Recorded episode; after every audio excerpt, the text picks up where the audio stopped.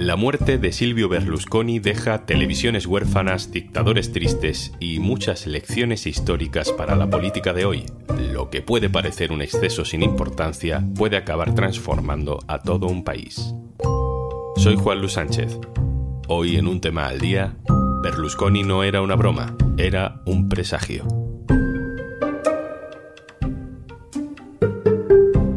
Una cosa antes de empezar. Hola, hola, soy Juanjo de Podimo. Cómo me gusta venir por aquí a recomendarte cositas. Pero oye, que si por lo que sea no me quieres escuchar a mí, en Podimo puedes escuchar un tema al día sin interrupciones. Entra en podimo.es barra al día, que ahí tienes 60 días gratis.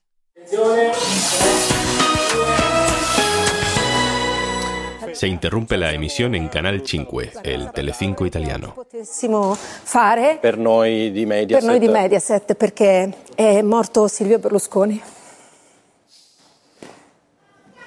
Eh, Noi andiamo da... Francesco, fai tu perché io No, capisco. eh, Francesco, sigue tú que yo no puedo. Son los presentadores del informativo matinal con la voz entrecortada al dar una noticia de impacto. mm, Italianos, Berlusconi ha muerto. No, non ce l'abbiamo. Dalla regia, Guardate, abbiamo preso la notizia anche noi adesso, quindi Silvio Berlusconi, 86 años. Fue primer ministro de Italia en tres etapas diferentes, fue dueño de equipos de fútbol, era propietario de Mediaset, el imperio mediático que también se instaló en España en los años 90 y que aquí sigue. Bueno, y supongo que, que yo espero la confirmación de, de nuestros compañeros, pero eh, esta casa pues también está de luto. Mediaset I- Italia Hay que decir que es el empresario, uno de los empresarios más importantes de Italia, un político de, de primer nivel italiano y en el mundo del fútbol fue un revolucionario con el Milan de los años 80 y principios de los 90. No solo lloran en Mediaset, también ha sentido mucho la muerte de Berlusconi Vladimir Putin. Это большая утрата не только для Италии, но и для мировой политики. Silvio Berlusconi era ya un hombre de negocios, multimillonario. Cuando entró en política le fue fácil convencer a los votantes de que sería posible aplicar en la gestión del país su éxito empresarial. Utilizó el fútbol para hacerse un nombre y su imperio mediático para ir inoculando valores y mensajes políticos a su favor. En España teníamos a una versión cutre, a Jesús Gil, pero Berlusconi fue el primer mandatario internacional sentado a la mesa del G20, con un estilo que luego identificaríamos con Trump. Berlusconi también ayudó a normalizar en política y en los medios bromas machistas, homófobas o racistas, como cuando se refería a Obama como joven y bronceado. Ho detto al Presidente che Obama ha tutto per poter andare d'accordo con lui, perché è giovane, è bello e anche abbronzato e quindi penso che Su carácter desacomplejado, llámale carisma, le llevó a ser amigo de sátrapas de medio mundo a cambio de favores bastante oscuros. Un intercambio de favores que muchas veces tenían lugar en su mansión, la Villa San Martino, donde se celebraban fiestas, orgías, con mujeres, algunas menores de edad. Las fiestas, que llamaban Bunga Bunga, dieron lugar a la imputación de Berlusconi por prostitución de menores. Murió con otras causas pendientes por corrupción, por evasión fiscal, fue juzgado muchas veces y nunca pisó la cárcel. María Ramírez, compañera, hola. Hola, buenas. María, tú has trabajado como periodista tanto en Estados Unidos en tiempos de Trump como en la Italia de Berlusconi, así que tu experiencia me sirve, me viene perfecta para preguntarte por eso que decimos mucho estos días, que Berlusconi fue el primer Trump. ¿E- ¿En qué se parecen? A ver, se parecen en que obviamente son millonarios lanzados a la fama por la televisión de manera específica, que es algo que logró crear una apariencia de éxito. Y sobre todo en el caso de Trump no era para tanto, pero desde luego la tele fue clave eh, en esta imagen. Eh, además, los dos eh, compartían esta imagen de cara dura, gracioso, que se sale con la suya y que así puede decir cosas sin precedentes, inadmisibles, racistas, machistas, todo lo que hemos visto en ambos. Los dos han estado envueltos en amoríos, escándalos sexuales y han sido además perseguidos por la justicia por casos de abusos sexuales diferentes. Berlusconi salió absuelto en el caso de una menor y Trump no, ha sido condenado por difamar a una mujer que le acusaba de violación. En el plano político hemos visto un claro mensaje anti-establishment de ambos, aunque ambos sean parte de él, pues con mensajes anti-jueces, anti-periodistas, anti el resto de los partidos políticos. y desde luego en ambos casos también un uso del poder para intentar doblegar las reglas a su favor. ¿Y en qué no se parecen? ¿En qué son diferentes Berlusconi y Trump? Son políticos distintos, también porque Berlusconi fue más tiempo político. Hay que pensar también en el origen. Eh, Berlusconi no venía de una familia rica como Trump. Eh, no se lo dieron todo hecho en absoluto. Ha estado más tiempo en la política, con lo cual también conocía un poco mejor las reglas y aunque es verdad que abusó de ellas, yo diría que Berlusconi era algo más comedido en el uso del poder, no quería quemarlo todo. Eh, no fue una amenaza para la democracia tan clara como lo ha sido y lo sigue siendo Trump. Dices que el camino de Berlusconi fue diferente. Cuéntame más de eso. ¿Cómo fue, cómo pasa de ser empresario a fundar un partido con nombre de pancarta de fútbol, Forza Italia, y hacerse con el poder en 1994? Pues sí, mira, en los 90 eh, la política italiana está bajo el shock del escándalo Tangentopoli, eh, Tangentes, comisión ilegal, y que afectó a prácticamente eh, una parte muy sustancial del Parlamento y sobre todo al centro izquierda y verdaderamente pues a gran parte del establishment italiano. Fue entonces cuando Berlusconi, aprovechando que estaba cerca pero tenía un pie fuera, se lanzó a la política. Él se lanzó con velocidad también porque tenía esta imagen exitosa gracias al Milan, al equipo de fútbol que él resucitó, y eh, recordemos que, bueno, Forza Italia es también un coro futbolístico, Ánimo Italia, como animando a la selección. Él, gracias al Milan y gracias a sus televisiones, vendía otra Italia, pues más optimista, más fresca y supuestamente menos corrupta, menos basada en el politiqueo y más en el éxito comercial. Eh, tenía una imagen menos dura que otros líderes de la época, como vendía en sus televisiones, que también eran muy diferentes de la didáctica y seria televisión pública. Conocemos a Berlusconi, además de por ser primer ministro de Italia, por ser el dueño de Mediaset. No hay muchos ejemplos de empresas con tanto poder mediático en el sur de Europa. ¿Cómo empieza ese poder? En parte fue gracias a Craxi, este mítico líder socialista italiano que fue primer ministro, eh, y a un vacío legal de la regulación italiana en la época que permitió a Berlusconi establecer sus canales privados con mucho alcance y prácticamente como un monopolio durante años cuando lanzó sus teles en Italia en los 80, él ya había hecho dinero con la construcción y con conexiones no del todo claras.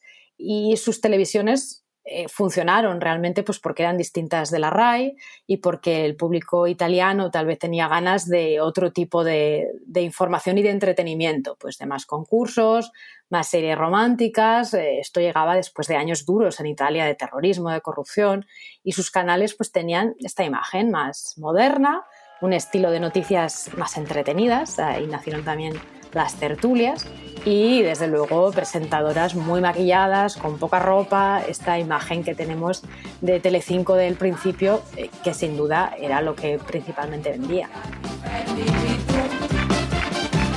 Berlusconi, como Trump, pertenece a esa estirpe de empresarios que luego han ido abundando, ¿no? Que dan un pelotazo, generan, no sé si decir admiración o más bien veneración, ¿no? Condicionada por su poder, y entonces prometen que son capaces de aplicar esa misma gestión milagrosa a la política y a la vida de la gente. ¿Qué supusieron en la práctica para el bienestar de la sociedad, María, los gobiernos de Berlusconi? Realmente depende de la época. En los años 90 se centró en algunas reformas fiscales, entonces él estaba bastante centrado en la economía, en reformas de pensiones. Algunas se acometieron realmente con otros gobiernos, pero él empezó esto, tenía pues un perfil de cierta seriedad, entre comillas, y a Italia le fue bien. Y lo que también trajo Berlusconi es la idea de una economía menos rígida, que en parte eh, fue por un cambio de regulaciones, pero en parte eh, pues por intentar promocionar este espíritu emprendedor que él se supone que ponía en práctica, aunque luego la historia era bastante más complicada, pero desde luego digamos que le quitó un poco de rigidez a la cultura y a la economía italiana en la siguiente década, que es en realidad durante, en la que gobernó durante más tiempo, pues su gobierno se acabó chocando con una enorme deuda pública que casi hace colapsar la economía italiana y toda la zona euro, realmente con cuentas públicas eh, en un estado muy penoso y, peores que, que las que vimos en España. En muchos de los obituarios que se han publicado desde su muerte esta semana se mencionan sus vínculos con la mafia, ¿Esto se ha podido demostrar? No se han podido demostrar, eh, pero es verdad que investigaciones periodísticas apuntan a distinto tipo de conexiones. Tal vez la más clara y más personal es Marcello De Lutri, que es eh, un amigo de Berlusconi desde la universidad y con quien realmente pues, construyó parte de su imperio y también Forza Italia. De Lutri sí fue condenado a varias penas de cárcel, entre otras cosas por mediar con la mafia siciliana eh, desde los 90 y también en los años de Berlusconi. Eh, de Lutri se escapó de Italia, lo detuvieron en Beirut en, en 2015 y realmente es una persona muy marcada y muy cercana a Berlusconi. Además, hay muchas dudas, y esta es la parte que todavía requiere investigación y no se ha conseguido aclarar, sobre el origen de la fortuna de Berlusconi. Berlusconi procedía de una eh, familia de, clase media de Milán, no era rico de familia. Eh, y en cambio consiguió acumular capital el que no tenía muy pronto, en parte gracias a la ayuda de la Banca Rassini, que era un banco de Milán, que ya no existe, y que según varias investigaciones ayudaba a blanquear dinero a, mafiosos. Este banco fue el primero que avaló préstamos para Berlusconi para hacer negocios. María, se dice que el legado de Berlusconi es haber normalizado con su carisma determinado tono, determinadas ideas, hasta abrirle paso a, la extrema derecha que ahora gobierna con Giorgia Meloni, con Matteo Salvini. ¿Tú lo ves así? realmente tiene que ver con la evolución de él y de su partido. Berlusconi empezó como más bien socialista, en sus primeras campañas parecía un conservador moderado, pero desde el principio dio pasos clave para normalizar a la extrema derecha. Él fue el que hizo las primeras alianzas con la Liga Norte, este partido xenófobo del norte de Italia, y con Alianza Nacional en el sur que este es el origen, es un partido que está en el origen del neofascismo en Italia y es el origen de Hermanos de Italia, el partido de Meloni, que por cierto también fue ministra en el último gobierno de Berlusconi. Él abrazó algunos de los mensajes de estos partidos sin ningún tipo de escrúpulo, en particular contra la inmigración en el norte de Italia, hace más de 20 años, cuando no era algo tan habitual en Europa, también con esta, idea general del establishment, aunque él fuera parte de él.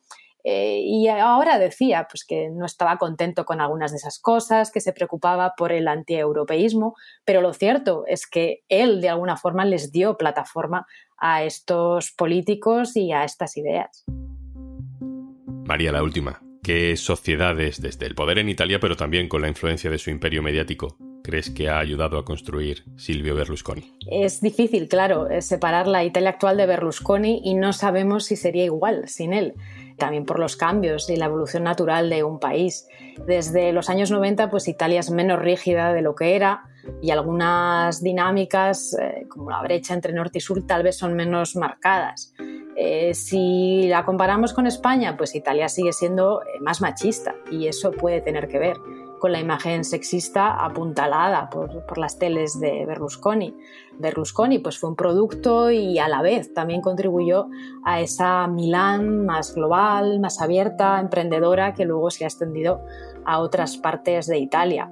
Mm, desde luego no ayudó Berlusconi a resolver la brecha que hay entre la clase política y la sociedad civil y yo diría que también Berlusconi eh, fomentó el escepticismo general hacia el poder. De hecho, pues había más antivacunas durante la pandemia en Italia que en España o en otros países. Y hoy también hay más personas que creen en las conspiraciones pro-Putin. Y todo esto, eh, aunque es difícil separar al personaje del país, también tiene que ver con él. María Ramírez, corresponsal internacional del diario.es. Un abrazo, muchas gracias. Gracias a vosotros. Y antes de marcharnos... Supongo que ya sabes que Podimo es una app de podcast, pero ¿sabías que a veces esos podcasts se convierten en un espectáculo en vivo? Y también puedes escucharlos como episodios especiales en nuestra app. Tienes 60 días gratis en podimo.es barra al día. Esto es un tema al día, el podcast del diario.es. Si te gusta lo que hacemos, necesitamos tu apoyo. Hazte socio, hazte socia en el diario.es barra socio. Este podcast lo producen Carmen Ibáñez, Marcos García Santonja e Izaskun Pérez. El montaje es de Pedro Nogales. Yo soy Juan Luis Sánchez. Mañana, otro tema.